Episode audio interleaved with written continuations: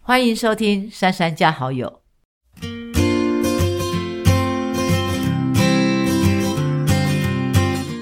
Hello，各位听众朋友，欢迎收听《三三加好友》，我是节目的主持人学姐黄静莹，终于又回归到这个节目，在佑成抢走我的主持棒一集之后呢， 又回来了。今天要跟珊珊聊的是吃的东西，对而且是讲到这一间餐厅，我相信非常多的年轻人都一定知道。而且定位很难定， 所以呢，大家一定都听过这间餐厅，而且也都知道这附近的环境跟这间餐厅的风格啊非常类似。珊珊要不要帮我们讲一下，今天要介绍哪一位好朋友给大家认 识？这是我认识很多年的一个，我觉得他很厉害的年轻人，哈，叫 J。然后我以前去就是因为人家带我去吃饭，然后我吃饭也蛮挑剔，也不是蛮挑剔，就然后就很就是我很麻烦，我很多东西是能吃，很多东西不能吃，所以要去找一个可以静下来好好吃饭的地方。嗯然后就带我到民生社区，民生社区当然很多的餐厅，还有很多的咖啡店，但是他们说要吃，我说我要吃台菜，然后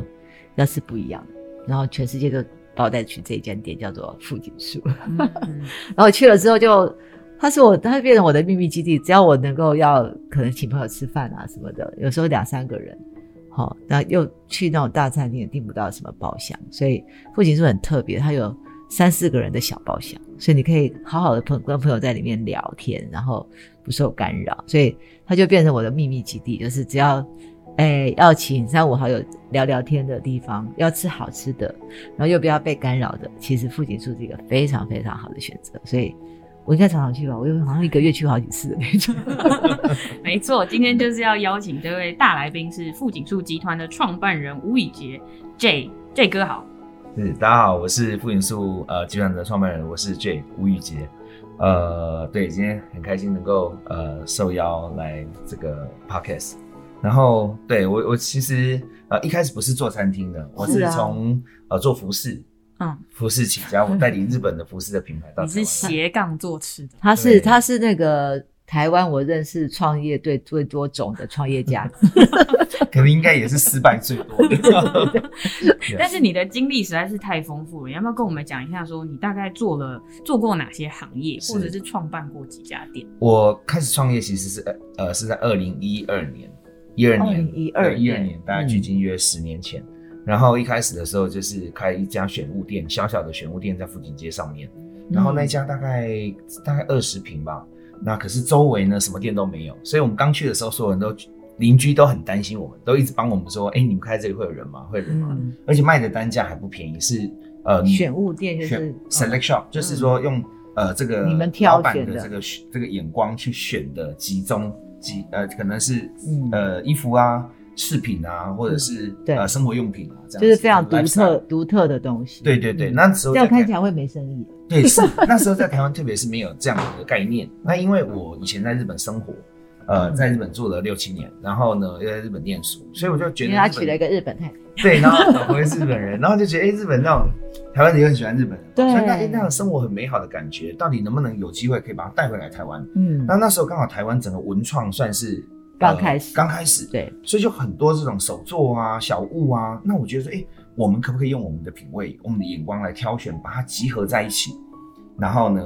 呃，集合一家有台湾的、有日本的、有欧美的一家选物店，小小的一家，嗯可是单价还还还还算蛮不错高的。嗯然后呢，呃，就就整个富锦街上面也都没有什么店。那以前我最一开始是在东区开店，可嗯东区开店当然呃是比较有人潮，它自然有有对有人流啊、捷运啊。可是嗯呢，对啊，去不仅嗯处都是住宅区啊，对啊对，哎房租很贵东区是兵家必争，对，而且大概一两年它就涨一次，嗯对所以后来我想说，啊那找我我我我那时候在日本，我就看到那个代官山，啊代官山住宅区，对，它是住宅区，可是呢就是很优雅，然后很悠闲。嗯那我想说，哎、这台是北高级住宅区，是，我想说整个台北，我就找来找去，中山区啊、信义区啊，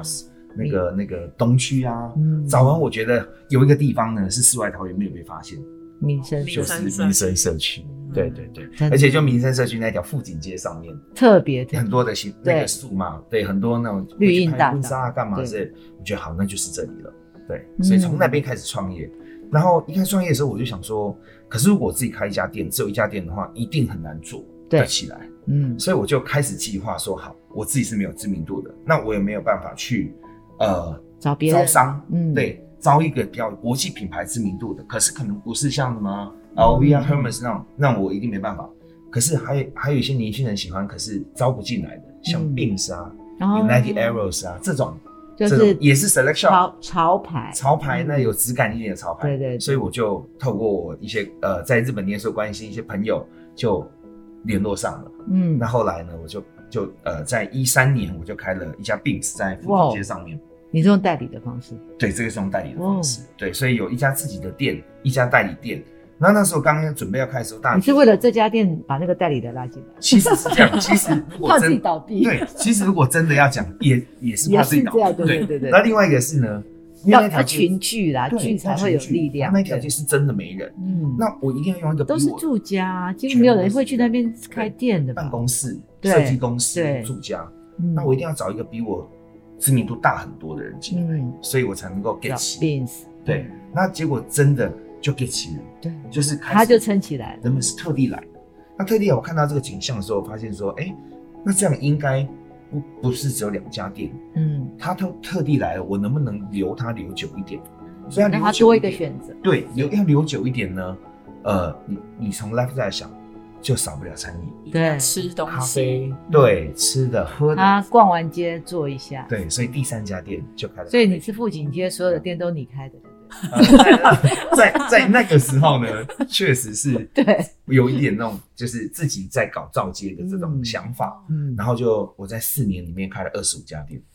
哇，厉都害吧在附近，呃，但一半都在飞机。对哇你知道他就是一直开，一直开，一直开对，然后一直试，一直试，然后中间也对听说也是垮了几次。对对对，就就就就很有趣，我就觉得哎、诶这个气候成了，嗯，所以我就呃从选物店，然后代理了 b e a s 然后呢又呃再开一家咖啡厅，然后再把日本的另外一个很大的 s e l e shop 叫 United Arrows United Beauty and Arrows Beast 带进来，嗯，带进来之后，我会发现说，哎、那如果住家也少不了家具，所以我又去做了 General Standard 的家 具，所以有家具，我就觉得哎、诶要开花是店，衣所以我食又开了住花行娱店。乐都加进来，对对对对对对对，有花店，有冰店，有咖喱店，日本料理，就发现买菜全部都是同一个老板。按摩店，对对对，就是真的是呃，你想得到的，我觉得我自己生活会用得到，我都把它实就践。你把富锦街当成一个园区，让你变成一个实验空间，实验空间就像是每一个人在这边都可以找到自己的位置，对对对对对，哎、很厉害哈，很厉这个害，就是等于你来这条街，你可以花一整天的时间逛街、吃东西、对喝下午茶、散步，散步。嗯遛买狗啊家具嗯然，后这里又很舒服，因为那个富锦街的那个树，大家印象深刻，是所以富锦树就在这里诞生了。就在这诞生，就是因为这个树，对嗯，那因为那时候会叫富锦树，因为就是第一家店就坐落在富锦街上面。那我觉得富锦街最漂亮的就是树，树那真另外的，树还有一个还有一个意义是，因为我要我那时候就想要开这么多的呃开枝散叶，对，所以我觉得树如果我可以把它种好的话，它可以种很久，可以活很久，对对所以我想要做一个百年计划嗯。对，所以就让富锦树对，这这家店的店名其实蛮有意义，但我们每次去都是在吃东 西， 因为呢，富锦树的招牌菜很多啊，像是什么因为富锦树根本看不看不太到招牌的。对对对对对就是对，走进我第一次去的时候就想说，这有店吗他想说门在哪？ 对，因为看起来是很多树包围它，包围它，然后微树微的丛里灯对光，是可是里面卖的居然是精致类型的台台菜，菜，是是，跟大家想象中店面的装潢其实差有一点多。珊珊要不要跟大家介绍一下你之前去富锦树吃饭的一些印象？我第一次去的时候，他们就叫我去那个有，因为有分两块嘛，一块是有包厢，一块是里面。开放式然后我们就走到那个餐开放式的餐厅去，就觉得也很漂亮。是是然后他们就说：“哎、不在这里，在另外一个地方。”嗯带我带到呃羊肠小径，又到另外一个地方。然后进去之后发现，哎呦，这里面还有这么可爱的包厢，它非常的小。我觉得这个巧思是台菜餐，尤其台湾的餐厅几乎没有的，就是它很小间，三四个人也可以做一个小包厢，也有大一点的，对八八九个人的。那那个时候就觉得，哎，这是我就是想说，而且还有日式，嗯，它就是灰色，哎、咖啡深咖啡色，然后白色，就很像日本的店。嗯然后进去的服务也很好，就是嗯，我觉得服务是台湾人很大的特色。是然后是点菜啊，然后就在想说都很听起来都很传统的菜，可是他们就会告很会，应该说服务人员非常非常的会说明，那个说明是我觉得是那个餐厅的很重要的那个，哎，那叫什么吸引人的地方，他就会告诉我那台菜是怎么做的，嗯，哦，是用什么东西配什么东西，要磨什么东西，要弄多久。我还想说，一道菜有这么复杂吗？ 是讲很 久。我那时候第一个感觉是，哦，嗯讲的很仔细，就是他并不怕人家学习，或者是是他其实要很清楚的让消费者知道他在做什么东西给你吃，对他自己的那种，我觉得是那种对自己产品的那种信心嗯跟骄傲，嗯非常仔细的。呃，告诉你状况，然后你你你什么不吃啊？你这个不冲不吃冲不吃，就是非常仔细。嗯那以前会一般的餐厅就是点个菜就走了，嗯对，就没有把客人当成一个嗯很重要的 information 要提供的地方。我觉得哎那时候这个餐厅很奇怪，然后后来因为我朋友认识，然后就把他找进来，然后我们就开始聊天，我就发现刚刚他讲的前面那段故事，我想说这个人好奇怪、哦， 很这个 这特别个这个人比这个菜还要精彩。 然后每次去，然后他他就会有新创作，然后做到就可以可可能又拿一条主食跟我说，哎、这是他新开的店，然后明天又跟我说他开了什么那个什么哪一家，就是开了一家烧肉店，我就想说嗯。这个人怎么这么忙的？ 没事要把自己搞得这么忙，对然后到底是为什么？然后因为我不不吃，在那时候身体不太好，不太吃油腻的，所以到烧肉到到现在还没吃到。所以 但是每次叫我选的，我说不行，我还是要吃，我还是要吃富锦式。是是，就要跟大家聊一下说，嗯其实台菜精致化这件，大家对于台菜的印象就是对热炒，或者是比较像传统那种大圆桌类型的嗯台菜。为什么当初会想要把台菜做的小而美，而且是精致类型的？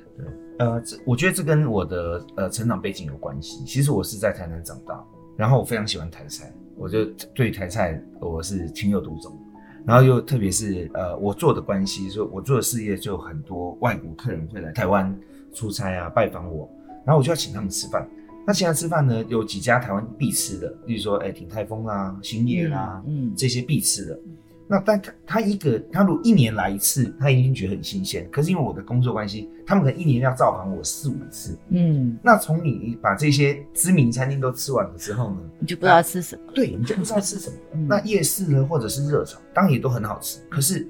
我就一直在想说，我这种商务的这种需求，到底有没有一个空间能够满足？就是菜好吃，空间好，灯光好，很重要的是外国客人吃饭他们会配酒，嗯，所以酒也也要要好很。好。对，所以呃，你当时就设定是国外国馆，对我商务务客，当时的设定完全是这样，那当然也就满足我自己的需求，因为我的商务的需求，所以是从这里出发开的。始的，那时候在想说，嗯，台菜这么好吃，可是台菜其实在整个世界的菜谱上面好像没有不太很高的地位。对，没有很高的地位。嗯那我觉得这没到底要怎么解决这件事情，所以我就想说，好，我如果我真的有机会开餐厅，我的这个餐厅呢，我希望它坐落第一家店坐落在台北，嗯嗯但是呢，第二家店我就想要把它往海外去开。嗯所以我那时候设定是，如果这一家店它的所有的装潢、菜色，还有服务，然后酒、嗯灯光，呃等等呢，呃，在台北是这样的 model，成去功到的国话外，嗯，我不需要调整，我只要嗯直接把它搬过去。所以直接搬过去这间店必须要在纽约、伦敦、东京、巴黎，也要是可以看起来是很合理的。嗯对，所以我不能说，哎、我这边先随便做一做，对那我要出国的时候我再去改它。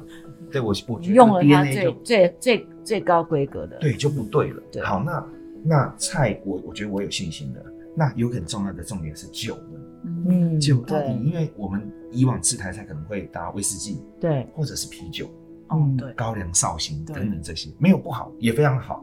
但是呢，因为台菜本身就不贵，对就卖不贵，嗯，那酒呢就可以增加。它它的效率。对，嗯然后可以喜欢自己带酒，对，那所以呢，嗯到底有没有一个酒类是可以把整个菜跟整个这个地位能够凸显出来，凸显拉高的，对，所以我那时候就想试了试，红酒、白酒已经有人做了， 嗯，那可是我觉得香槟是从来没有人做过的对，那香槟又是酒中之王，嗯香槟是最贵的，对那也最 delicate，就是对是很很细致的。它不管是保存的温度啦、嗯或者是你很难用香槟说来干杯，嗯，对对就所以是慢对慢慢细嚼慢对，一咽，杯就五百块，你也 很难。如果你可以干杯，我也很开心的。好，而且香槟可以拉高蛋白。对，是 没错，完全是这样子。 对所以我就决定了，好，那就叫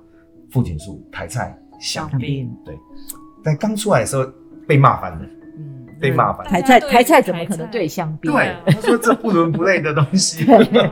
错，它非常非常的调 和，完全没有违和感，完全没有违和感。嗯对香槟是一个百搭的一个酒款啊对，因为我们往年以前吃西西餐的时候，可能都会知道什么要配红红酒酒，要配白酒，是海鲜配白酒，然后红红肉肉配红酒等等。然后呃，可能韩国也有属于自己的那种嗯烧酒配啤对酒，是可是台式料理好像比较少在搭配酒，对，真的是都是热炒店一百块，然后加啤酒啤酒，对，或者是台湾人最爱威士忌，这样是一直是不断的干杯对这样。嗯，但是香槟真的不是一个很的独特的主流东西，对，对。可是这个模型之后推到海外之后是有成功的吗？呃，这个模型大概其实就像我刚开始讲，在台湾前一两年，其实接受度并没有很高，嗯，他们还是会来一试探开始生意会是好的，对可是对于他有可能要不叫这个不叫酒，对不配要，对 但要去搭香槟的这件事情，我觉得一开始大家是蛮有违和感的。嗯，对，可是我觉得每一个事情的发生都是需要时间，嗯，它可能过了两三年，然后呢，而且呢，有一些改变是需要外来的带来别人跟他说对，，所以真的有很多的观光客或者很多的呃台湾的客人带进他们很多的外国客人之后呢，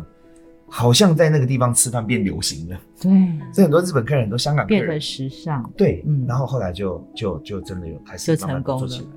那做起来之后呢，其实我在一九年把它开到东京嗯，东京的日本桥，那时候刚好呃三井不动嗯产在招商这个台湾的成品，过去日本开嗯店，所以日本的第一个成品我们就开在那产品里。面，对对对，那也是大成功。嗯对，因为日本人喝香槟这件事情本来就有这样的文化，嗯，对那更容易更容易成功，是所以那台日混然后合又很喜欢喝菜，嗯，对啊，所以台菜在东京也也成很功这。样子。我相信你的台菜说在东京的话，也会引起疯狂，因为是东京大日本很多中华料理，对就是实在是这不怎么好吃，没有到地的那 种对，感没觉。有到地的感觉。对我完全没有调整任何的味道，就是就直接这样子 copy 过去去。对对对所所以以你完全外国人也可以接受，完全可以接受。就是嗯我们在台湾不会看到景象是吃台菜，在日本是需要排队，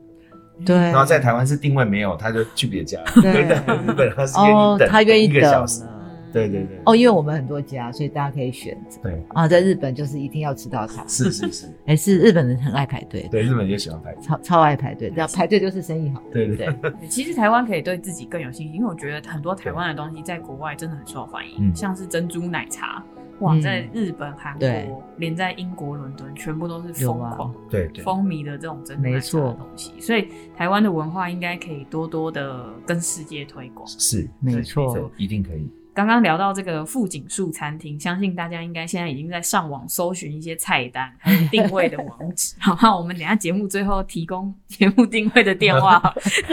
我们定定位还是定不太到对，不太到。但是聊了这么多，总是要聊呃开心的讲完了，总是要聊一些这个比较难面对的。是是，创业一定会有一些失败的地方，嗯嗯或者是像嗯珊珊在走政治这条路上，也有点像创业，从嗯年轻的时候开始一直到现在，一定面对过一些失败或者是不开心的挑地战方。。嗯，俊哥可不可以跟大家讲一下，说你在嗯创业的过程中对有没有遇过什么挫折？你曾经一度以为自己不会再开店了，但想不到又再开了一 然家后。开了二十几家，我我我我我大概是一二年创业，然后到一六年的时候，我已经开了大概二十几家店了。然后，所以我有我有一一四年、一五年这这两年呢，我几乎每个月都在开新的店。嗯，然后呢，呃，那那时候个那这个压力会很大吧？呃，一方面压力你大要，一直想不同的东对西。，但我觉得比起压力大呢，我觉得更多的是开心。对就那个时候因为年轻，所以就是冲劲哇，对，冲啊就是嗯太多的想法，想要一次把它就是展现出来。可是呢，我觉得我我我两件事情没有做好。第一件事情就是团队，嗯，因为我要开这么多不同的店，在有这么很多的短时间 team，对，嗯对，它需要各种不同的人才。对，如果我今天只开一个类型的店，复制二十五家，那我觉得它是可以共用的，它没有那么难。可完全忽略这个难难度，我要开又要按摩店，又要家具店，又要花店，又要餐饮，餐饮里面又而且要都不太搭各式嘎的各店样， 完全没有办法去资源共享 copy 对，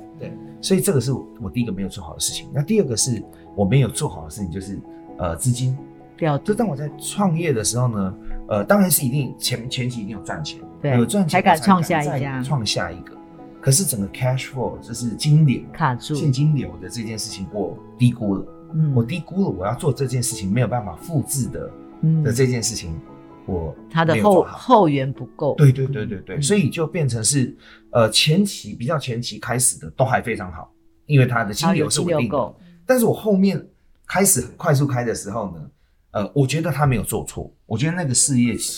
虽然后来是关掉了，以失败收场，可是你现在回来看，他还是对的，只是金流跟人嗯没控人才没控没制有好，对，对，他就失败了。嗯，所以要天时地利人和，天时所有的东西都要准备好。对对对对对。这这这确实是蛮难的，对因为你很难预测到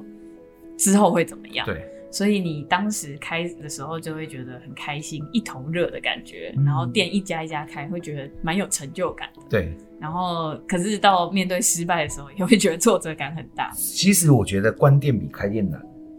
因为哦开店很对容易，嗯开店真的很容易，因为开店有有一些步骤，打开来比如说你去申请什么，准备什么，这个大家有经验。可当你要关店的时候，其实关店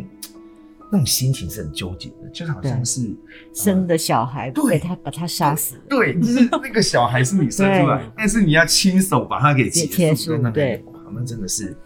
那就有感情很的痛苦，，对很痛苦，对，而且一次要结束那么多 个，对，就是这虽然开了二十几家，也结束了不少，对对对，所以这才是过程啊。对啊这个嗯蛮有蛮蛮有价值。所以所有的创业就是第一个，就是我们觉得年轻人最需最需要的其实是经验，就是像这样的经验，让大家知道说，其实你在创业的时候要注意哪些事。是所以这个经验，我觉得就应该要，就大家很大家都想创业，可是其实不要走冤枉路嘛，是因为前人就就就就摆在眼前，是就是你要一定要呃很稳定，然后已经有把握，然后再往下走，所以还是要嘛规划，对然后做好准备，对哦，才不会就一个失败，下一次就不要再做同样的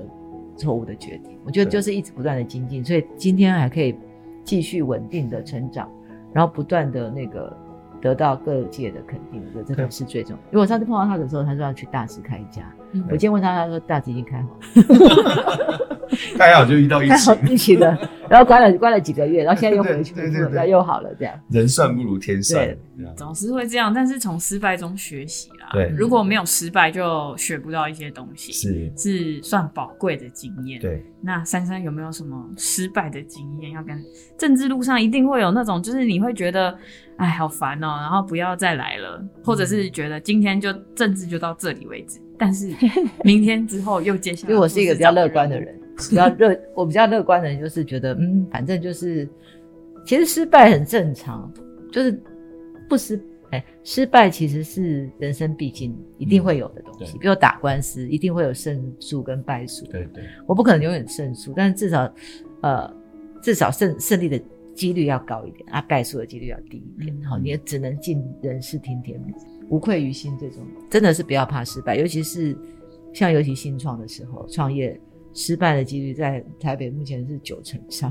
哦，但是对好、你只要继续努力，我觉得就会就会成功。但是很多年轻人就这样，啊，就不敢了。好我觉得就是说，我们提供的是，我觉得自己把自己培养好，其实你找到舞台，你就可以立刻上到舞台，然后顺势做下去。但是你都没有准备，或一直很焦虑啊，或什么的话，你有舞台在前面，你也上不去。台菜很受制于所谓的厨师，是，很多餐厅为什么没有办法扩大扩充，就是因为厨师的那个技术非常的个人。嗯你看那些餐厅，那同样做小笼包，对为什么鼎泰丰它可以布局世界，就是把品质控制到一样好？对所以这个才是我觉得台菜最难的是这个。这个我觉得，一个是不懂做菜的人可以管到这样，品 质这个才是最重要的。的。嗯对，其实我是不会做菜的， 对对对对对，哦真的，可是你会吃就我好，很会吃，很会吃 对，他绝对就负责会负责找出最好的东西给大家 吃。对对，但讲到吃，跟刚刚又讲到疫情，是。疫情之后有没有受到什么样的冲击，或是有没有一些不一样的做法，可能让餐厅在持续在疫情下呃之中转型或维持下去？我觉得其实危机就是转机啊，就是因为像去年这个突突如其来的爆发大爆发，哦这个也都是我在我们的呃意料之外嗯意料之外，就是没有意料到这个，所以我们才又开 了大事件。结果要开完，哎没想到一个月哇哇，就是一个很大的一个一个。本来想说大展身手，对对 对，停业， 对我没有要要收要要收起来，因是为那时候应该都就停整个掉 都了。停用业。然后，但是但是我呃，当然会很紧张，因为呃，你刚做了这些投资，那这些都还没回收，你就必须要面临停业，薪水很照付，薪嗯水照付对，租金要照付，那怎么办呢？到底那那可是静下心来想说，好，那到底有些什么事情是我们原本应该要做，或者我我很想做，可是没有嗯时还间没做，做，嗯，那趁这个时间啊就做，趁这个时间做，所以每天我就去店里，然后我看所有人都都来上班，因为我们也没有 lay off，嗯嗯，那看大家都来上班，可是大家也没事做，嗯那从一开始先打扫研，研究菜，对，打扫到真没事做了。好，那那这样吧，我们来研发新的菜单，就是我们先为接下来如果它开始可以开放内用的时候我们要做什么？的准备，所以我就嗯那时候一直在研究新的菜单。哎那研究新的菜单，但是你还是没无用武之地啊，你没办法推出。，嗯对，那我就想说，好，这么多人有内场有外场，我都必须要养住。好，有一件事情是非常费工，然后我一直很想做，可是因为以前生意好没没没有时时间间做，做，对，就是包水饺。哦， 对然后呢，因为我们家有这个包水饺，还可以卖，，对，我们家有苍蝇头嘛 对，招那牌苍蝇菜头，世界上最好吃的苍蝇然后头，我就弄苍蝇头鲜虾水饺， 哇就搞把这苍个很好蝇吃头对，然后就就把它哎，他们家苍蝇头真的好吃，厉害的东西放在一起很之配后，饭下，试完了之后，哇，美味，然后我就开始卖这个东西，做宅配，就做宅所以配在停业的时候做宅配是苍蝇头，对对，水饺嗯就是能做的我们呃能想的我们都想，然后但我们就赶快马上去执行，所以至少还补了大概三四成左右的营业，哦，也有对至少能够发薪至少水，对，至少就是少赔，对对对对。对，然后然后就等待这个曙光嘛。那后来慢慢慢慢好， 就就就就现在就回来，对，然后危机就是赚然后苍蝇头水饺还有在卖，就 对对。然后现在因为又没空做， 现在又没空， 对对。哇，疫情限定，但是就是嗯，一定要想办法解决它。对对对对因为它是另外一个机会。嗯其实你可以把它变成那种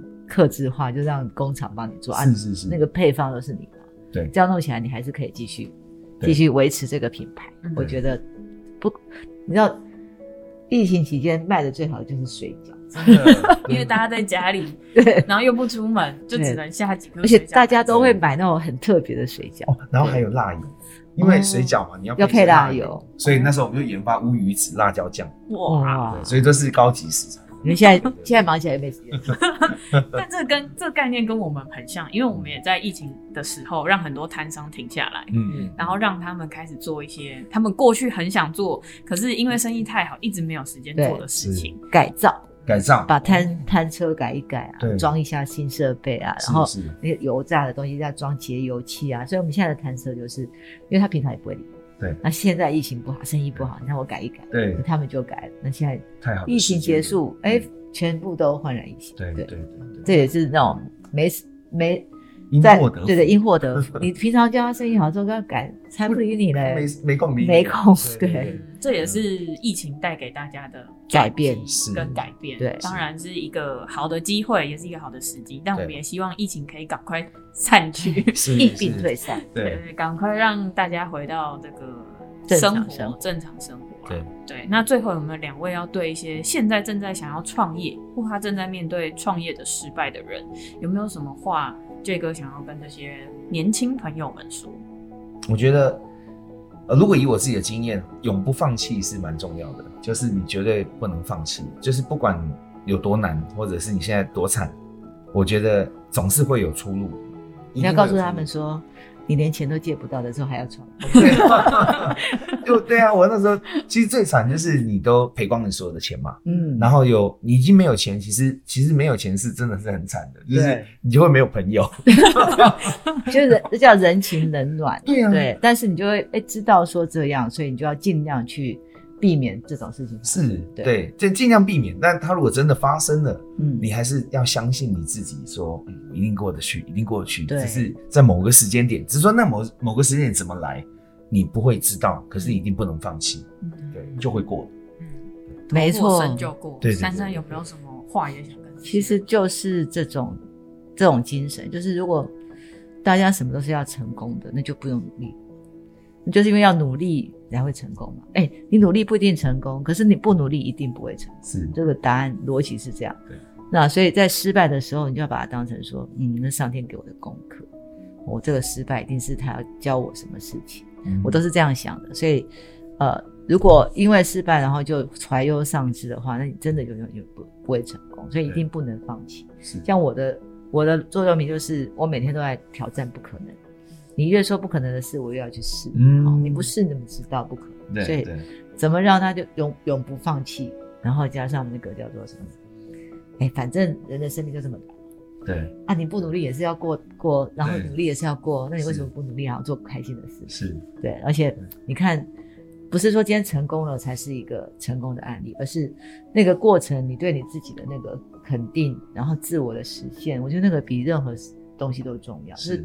相信自己，对，哦，改变世界，是，对，不，每个人都觉得啊，不可能，不可能，在这世界怎么进步？对对啊，就每天都觉得，哎、我好像做一点什么可以改变世界，这样就很开心。然后第二个就是，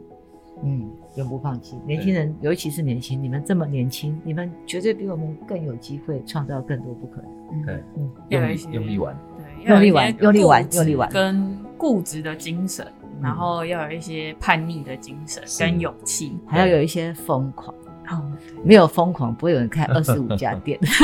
太疯狂 了，要 对，要有那个想象力嗯跟有做梦的感觉，是嗯才会有二十五家店出现在一条街上的感觉。最主要是二十五家不一样的 店，对啊然后加上很多很奇怪的不搭嘎的店，对，我那时候就是那些店啊呐、已经我我因为我经常在国外嘛，在日本啊、欧洲、欧洲，我在法国看到那个法国音乐节， 然啊嗯后他们就是在各个街区发生，就是不是固定说哦只能在这里哦发生，对它是整个就是整个城市都是对整个城市都是音乐、嗯音乐节、音乐日这样子。嗯，我想说，哎、台北如果可以变这样好，一定很棒。嗯那我就跟我的同事说，哎、我要把富锦街变成这样子。我一开始跟大家讲，大家觉得不可能，他觉嗯得我疯了，因为那时候是我赔最多钱的 时候，因为你已经没钱了，你还要搞这个东西，你有病吗？真的是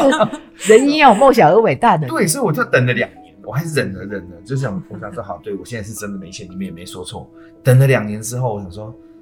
那可不可以小小的、小小的开始？对不要不要那么大，那可以小小嗯开的个开玩始。玩玩一玩的，然后就因为我们有这么多店嘛，所以我们就把我们的店都打开，然后把这些音乐家各式各样的有爵士乐啦、嗯拉进有来流行音乐啊，嗯，带到这里来就，带到我们门口。然后那一天下午就很多，就非常热闹，就很多人，年轻人就就创全造这来个新了的，商机。但是重点就是超级好玩，对，对，好玩，好玩，人生就是要好玩。嗯我昨天去参加那个一零一那个林宏明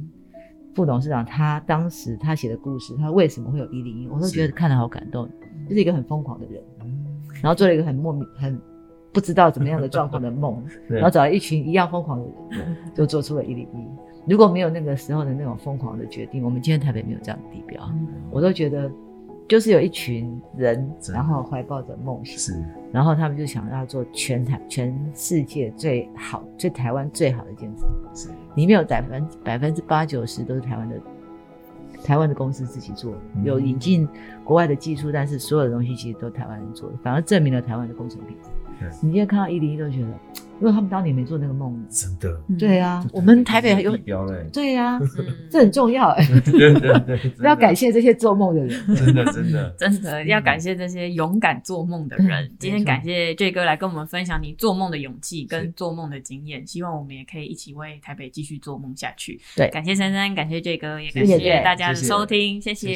谢谢大家拜拜。拜拜拜拜